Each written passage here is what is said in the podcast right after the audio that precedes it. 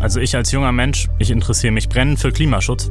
Eine Finanzpolitik, die aus Angst vor Schulden nichts tut, die tut nicht genug für eine gute Zukunft.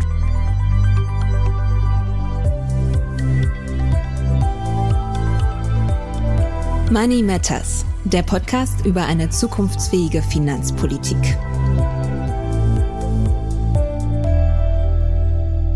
Herzlich willkommen zur neuen Folge Money Matters, unseren Podcast über zukunftsfähige Finanzpolitik.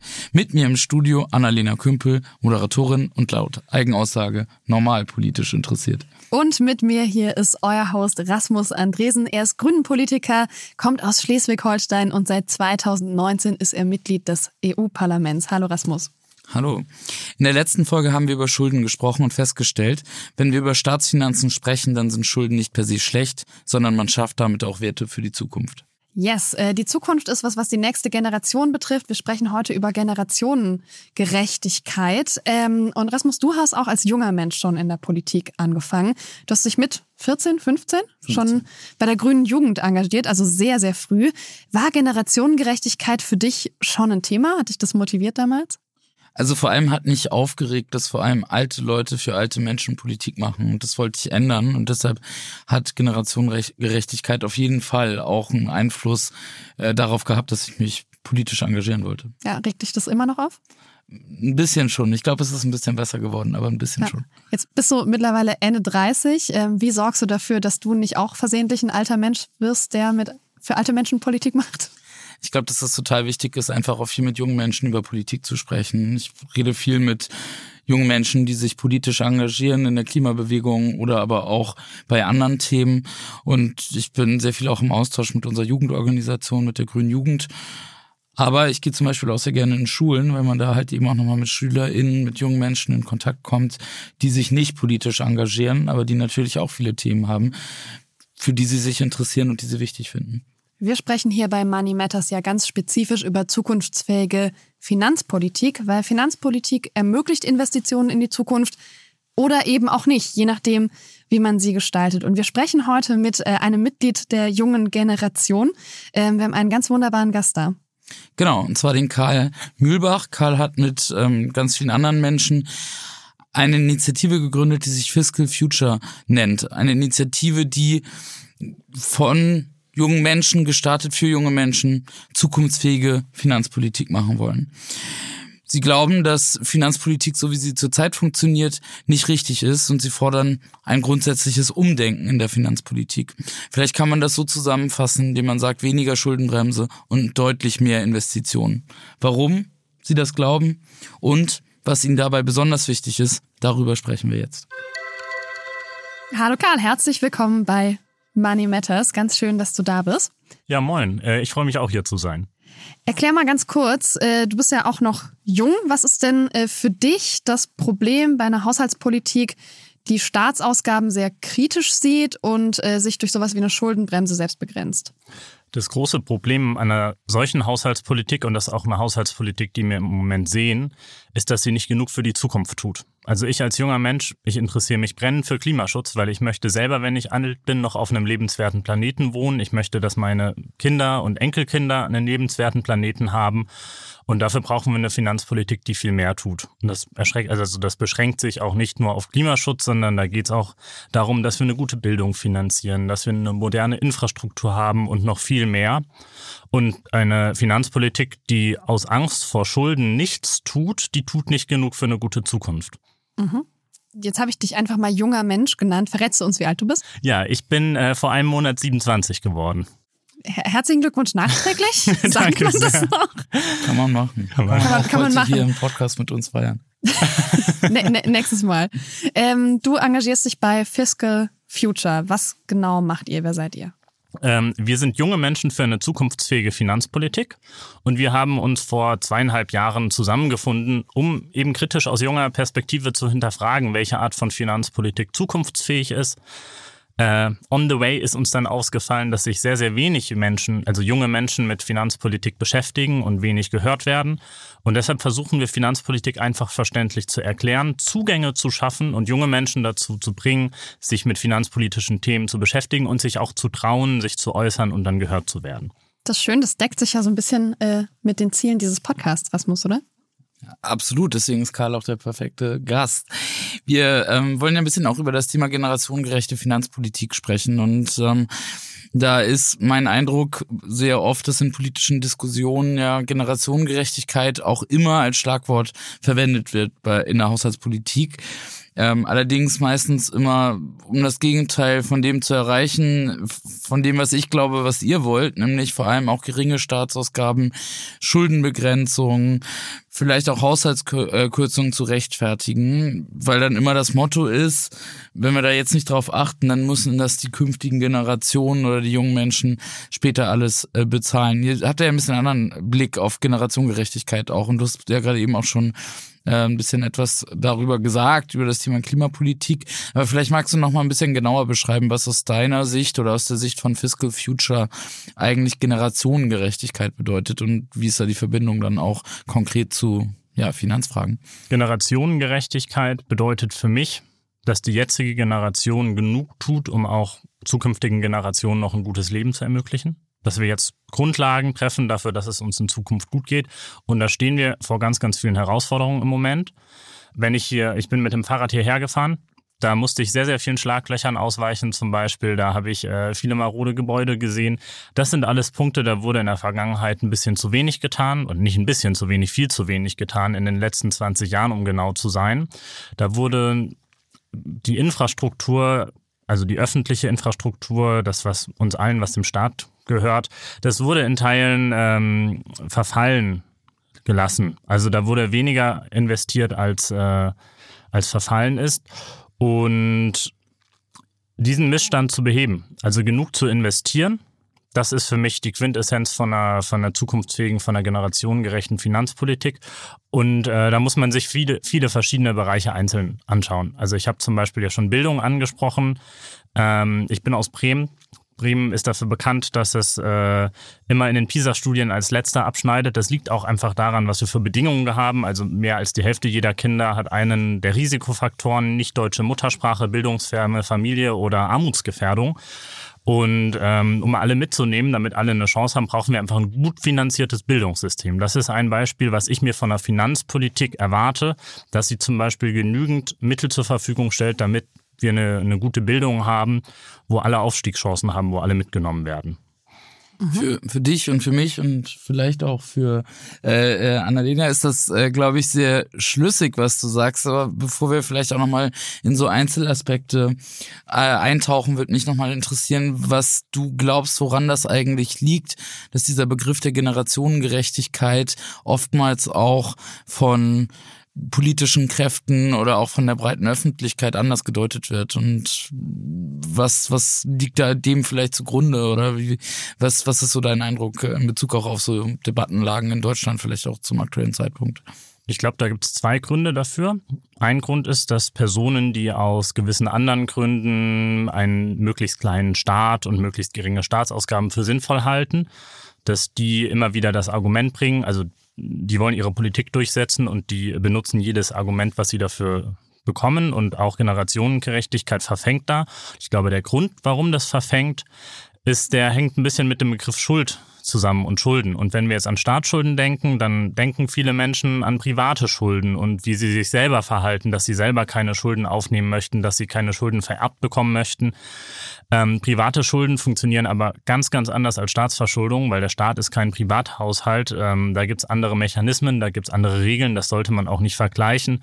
Und weil dieser Vergleich aber nahe liegt, und dann viele Mythen und Fehlvorstellungen mit eingekauft werden, funktioniert es meiner Meinung nach relativ gut, dass ähm, man Schulden als etwas nicht Generation, also dass man Staatsverschuldung als etwas nicht generationengerechtes brandmarken kann. Auch wenn sie, wie gesagt, wenn durch sie Investitionen finanziert werden, durchaus Zukunftsfähigkeit und zukunftsfähig und im Sinne kommender Generationen ist. Wir leben ja gerade so in wieder wirtschaftlich etwas unsicheren Zeiten. Wir stellen fest, dass auch immer mehr Menschen in Armut leben. Wir haben sehr hohe Preise im Energiebereich zum Beispiel bei den Lebensmittelpreisen. Das heißt, irgendwie soziale Ungleichheit ist wieder ein größeres Thema geworden. Ist es auch etwas, womit ihr euch beschäftigt und vor allem, welche Rolle spielt da eigentlich auch eine Politik, die sehr, sehr stark auf eine Begrenzung von, von Staatsausgaben setzt? Ungleichheit spielt in unserer Arbeit eine sehr, sehr große Rolle, weil die Ungleichheit in Deutschland äh, einfach so enorm groß geworden ist. Also es ist unvorstellbar, wie viel die Vermögendsten besitzen, äh, während gleichzeitig jedes fünfte Kind in Deutschland noch armutsgefährdet ist. Und wenn wir eine Finanzpolitik fahren, äh, eine Finanzpolitik der schwarzen Null oder der Schuldenbremse fahren, die sich selbst einschränkt, dann haben wir auch nicht die Mittel in der Hand, dann haben wir gar nicht die Möglichkeit als Gesellschaft zu sagen, wir wollen Ungleichheit abbauen, wir wollen ähm, Menschen aus Armut holen, wir wollen allen dieselben Chancen geben. Also Finanzpolitik ist ein ermöglichendes Politikfeld, das ist die Grundlage dafür, dass viele andere Sachen funktionieren. Und wenn man eine Finanzpolitik hat, die da nicht unterstützt, dann äh, beschränkt man sich selber den Handlungsspielraum auch ganz enorm. Gibt es da aktuelle Kritikpunkte auch an der Politik der Bundesregierung oder auch der EU, wo du sagst, da wird jetzt zu sehr aufgrund von Schuldenregeln oder weiß ich nicht, zu wenig Steuereinnahmen oder was auch immer äh, gerade eine Politik geführt, die ja das Thema soziale Gerechtigkeit nicht angeht? Oder gibt es viele Kritikpunkte? ich beschränk dich mal auf ja. eins. Oh, auf einen. Oder ich äh, versuche es kurz zu machen. Also Klimaschutz liegt völlig auf der Hand. Da tun wir nicht genug. Äh, gerade, wir haben jetzt zwar Mittel mit dem Klima- und Transformationsfonds, um Klimaschutz in Deutschland zu finanzieren. In Europa können viele, viele Länder nicht genug tun, nicht genug Geld in die Hand nehmen, um den nötigen Klimaschutz zu investieren. Bei uns wird es ab nächster Legislaturperiode auch sehr schwer. Ähm, ja, und ich glaube, das ist das, was mich am meisten umtreibt. Natürlich ist es so, wir haben hier in Deutschland eine, eine Regierung, die, wo zumindest mal einzelne Parteien sagen, keine neuen Schulden und keine Steuererhöhung. Und äh, als junger Mensch warte ich sehr, sehr gespannt auf den kommenden Bundeshaushalt, aber mir fehlt jegliche Vorstellungskraft, wie man schafft, einen Haushalt aufzustellen, der auch nur annähernd den Herausforderungen, vor denen wir stehen, gerecht werden. Mhm. Es sind ganz, ganz viele Herausforderungen. Wir haben ganz viele Zukunftsthemen. Klimaschutz hast du genannt, Bildung hast du genannt. Wir haben das große Thema Digitalisierung, was ja auch irgendwie ermöglichend ist, ganz viel verschiedene Infrastruktur. Rasmus hat über soziale Gerechtigkeit geredet. Und die Liste ist länger noch, ne? Und sie, sie wird eigentlich auch immer länger. Gibt es irgendwas, wo du gerade das Gefühl hast, da gibt's genug Investitionen bei diesen Themen? Das ist natürlich nicht das, worauf wir uns konzentrieren. Aber es gibt natürlich, also es gibt auch Fortschritte und das, was gut gemacht wird, muss, äh, muss so benannt werden. Also ich glaube, Ende März war das, dass sich die Bundesregierung auf mehr Investitionen in die Schiene geeinigt hat. Oder war es sogar im April? Ich weiß es gar nicht. Äh, da war auf jeden Fall ein relativ großes Paket für mehr Investitionen in die Schiene. Und wenn das so kommt, dann wäre das zum Beispiel ein großer Fortschritt. Mhm. Und jetzt also all diese Themen brauchen ja Geld und zum Teil auch wirklich viel Geld über einen langen Zeitraum. Ja. Wir haben aber begrenzte Ressourcen. Ja. So, also egal wie. Das heißt, wir haben immer so ein bisschen Zielkonflikte und es geht nicht alles. Zumindest nicht alles auf einmal, ver vermutlich. Oder du hast mich gerade so angeguckt, geht's vielleicht doch? Ähm, ich glaube, es geht mehr, als viele Menschen denken. Mhm. Weil das, also, es wird ja oft über das Geld der SteuerzahlerInnen geredet und oft werden Sachen gesagt, wie man muss Geld erst erwirtschaften, bevor man es ausgibt. Ähm, mhm. Für Privathaushalte sind das durchaus sinnvolle Ratschläge, aber wir können es uns als Gesellschaft leisten, in Deutschland, äh, wenn wir unsere Schuldenregeln ändern, auch in Europa. Ähm, wir können uns leisten, Geld in die Hand zu nehmen und das zu tun, was notwendig ist. Dann mhm. scheitert es vielleicht noch an anderen Sachen, dass Genehmigungsverfahren zu lange dauern, dass im Bausektor nicht genügend Menschen da sind, aber am Geld muss es wirklich nicht scheitern. Mhm. Also da gibt es keinen Grund für. Ich schiebe hier den kurzen Werbeblock ein, dass wir eine ganze Folge zum Thema äh, Schulden gemacht haben mit äh, Dr. Achim Truger, einem unserer Wirtschaftsweisen. Die Folge findet ihr auch in den Shownotes. Wir verlinken euch die einfach. Karl, wie würdest du denn abwägen zwischen Investitionen, die für mehr Generationengerechtigkeit sorgen und die wirklich notwendig sind, wo sich Schulden vielleicht für lohnen.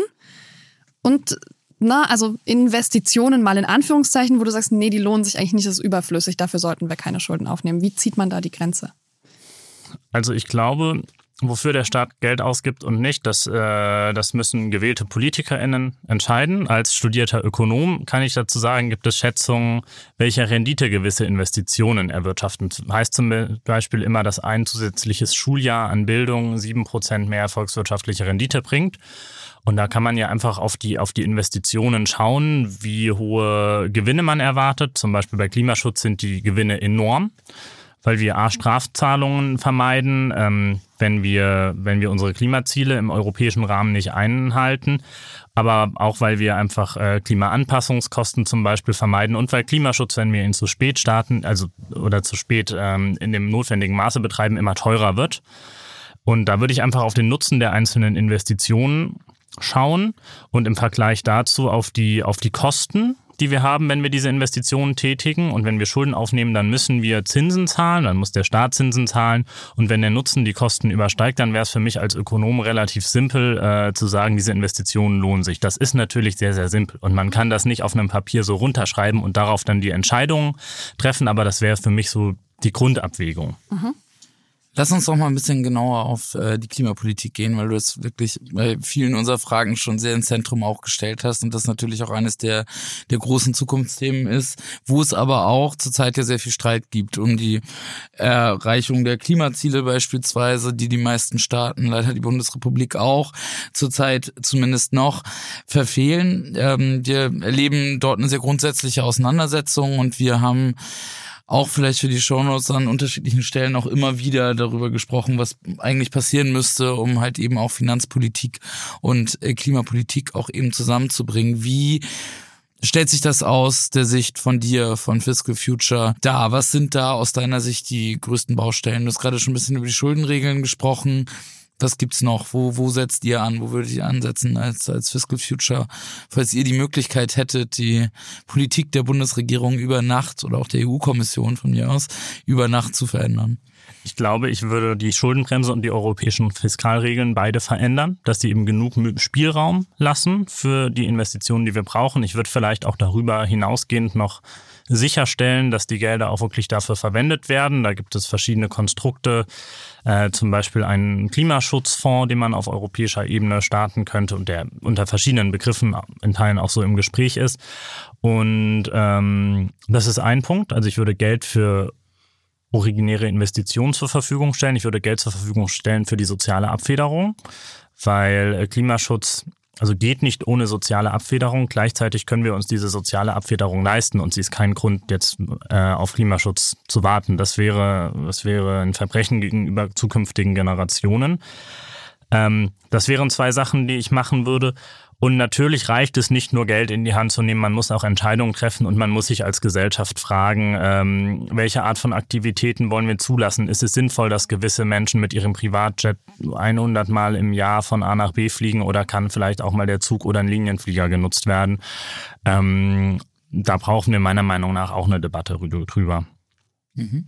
Und ähm, was, was sind so Bereiche, äh, wo du sagst, dass man in der Finanzierung beispielsweise noch weiter ansetzen könnte. Also zum einen ist die Frage, wie, was begrenzt uns an Schuldenregeln, aber ist für euch den ganzen Bereich der Steuerpolitik auch eine Baustelle? Also sagt ihr da auch, da müssten wir eigentlich in einer anderen mit einer anderen Politik antworten auf, auf große Herausforderungen? Und falls ja, wie stellt sich das aus eurer Sicht dar?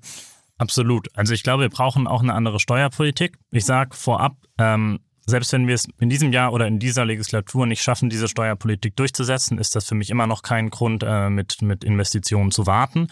Aber ähm, wir brauchen eine andere Steuerpolitik. Es gibt eine enorme Ungleichheit in diesem Land, die ähm, ökonomisch und gesellschaftlich schädlich ist. Da gibt es viele Studien dazu, äh, wie enorm hohe Vermögen ähm, auch Einflussnahme auf den demokratischen Prozess zum Beispiel ermöglichen. Und die Erbschaftssteuer ist löchrig wie ein Schweizer Käse im Moment. Also auf Erbschaften in Höhe von über 20 Millionen Euro, das ist eine Menge Geld. Ich wüsste nicht, was ich damit anfangen sollte. Wurde im vergangenen Jahrzehnt im Schnitt nur 2,8 Prozent Erbschaftssteuer gezahlt, weil es so viele Möglichkeiten gibt, die Steuer zu umgehen. Ich glaube, ähm, die Personen, die mehr als 20 Millionen Euro einfach so leistungslos auf die Hand bekommen, die können sich auch einen Beitrag der größer als 2,8 Prozent ist, leisten. Und das wäre ein Thema, was ich angehen würde, dafür zu sorgen, ähm, dass die Erbschaftssteuer so funktioniert, wie sie auch ursprünglich vom Gesetzgeber gedacht worden ist. Mhm. Habt ihr konkrete Ziele, konkrete Forderungen zu Meilensteinen? Also was muss bis wann erreicht sein? Welche Investitionen sollten wir bis wann tätigen? Mit sehr konkreten Forderungen halten wir uns zurück, weil wir selber auch eine Plattform sind. Wir organisieren zum Beispiel einen jährlichen finanzpolitischen Jugenddialog und wollen junge Menschen erstmal in die Lage versetzen, sich zur Finanzpolitik zu äußern und ihnen eine Plattform geben, wo sie selber ihre Forderungen äh, diskutieren und dann artikulieren können.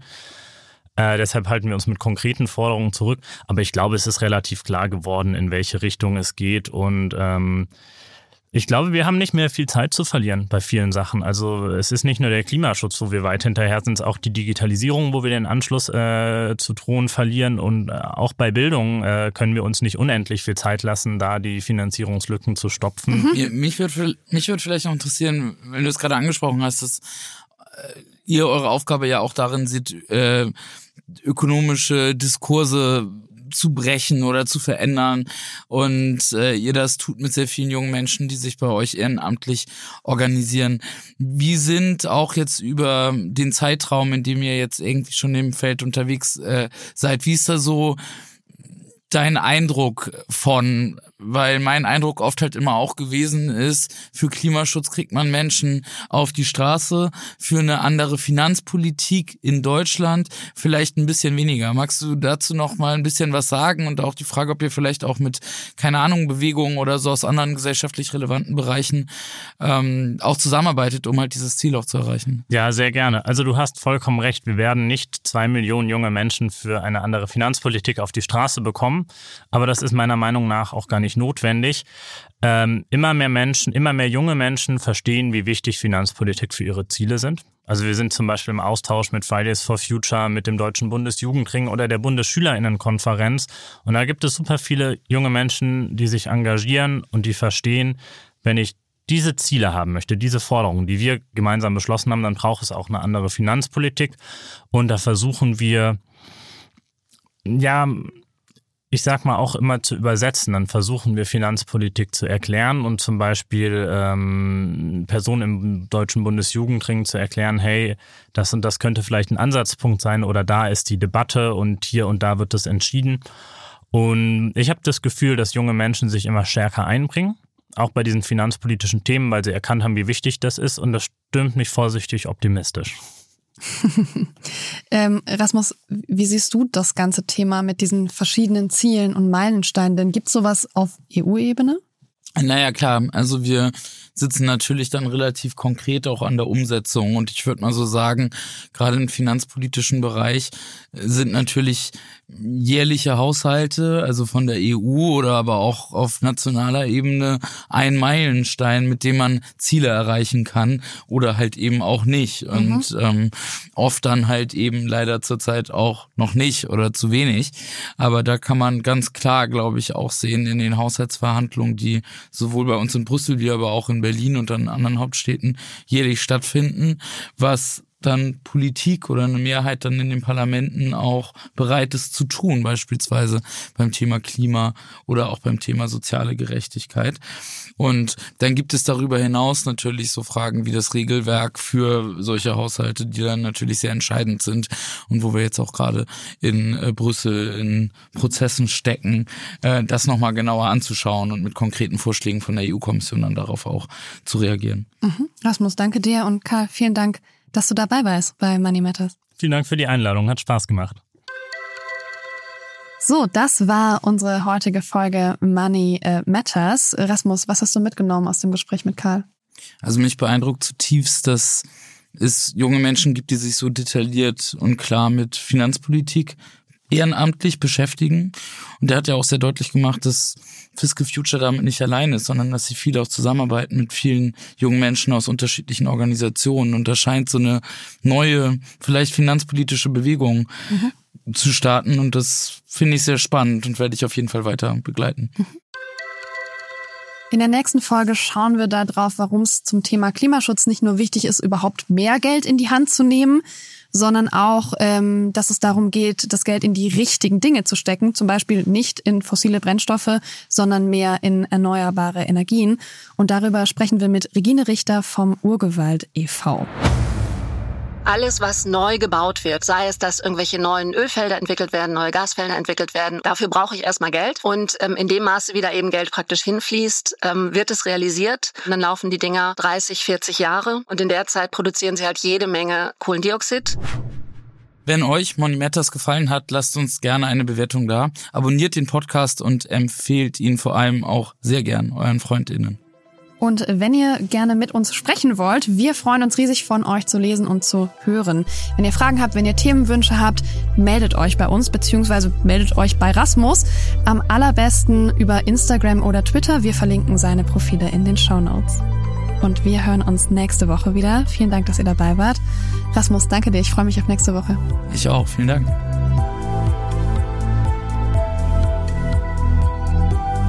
Money Matters ist ein Podcast von und mit Rasmus Andresen, Abgeordneter der Grünen im Europaparlament. Produziert von Bose Park Productions.